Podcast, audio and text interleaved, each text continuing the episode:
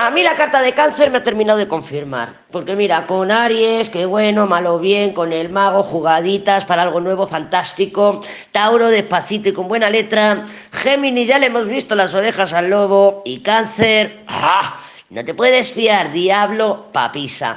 Es una combinación, bueno, no sé cómo decirte que cuando están implicados el diablo, la papisa y el colgado, que lo tenemos en la energía subliminal, son, y el ermitaño, y el ermitaño, y la luna, son energías de, eh, pues eso, de que das el dedo y te cogen el brazo, de que no te puedes fiar, de que te dan la vuelta, manipulación. Yo veo aquí a un Plutón, vamos, en todo su esplendor, en todo su esplendor. Y eso que he comentado en el diario, que para la luna llena de cáncer, no estaba Plutón implicado, que estaba bastante lejos, a finales de los grados. Pero esta combinación, y además en el semana no nos ha salido el diablo a cáncer. Entonces yo lo que creo aquí que se está gestando un diablo en toda regla.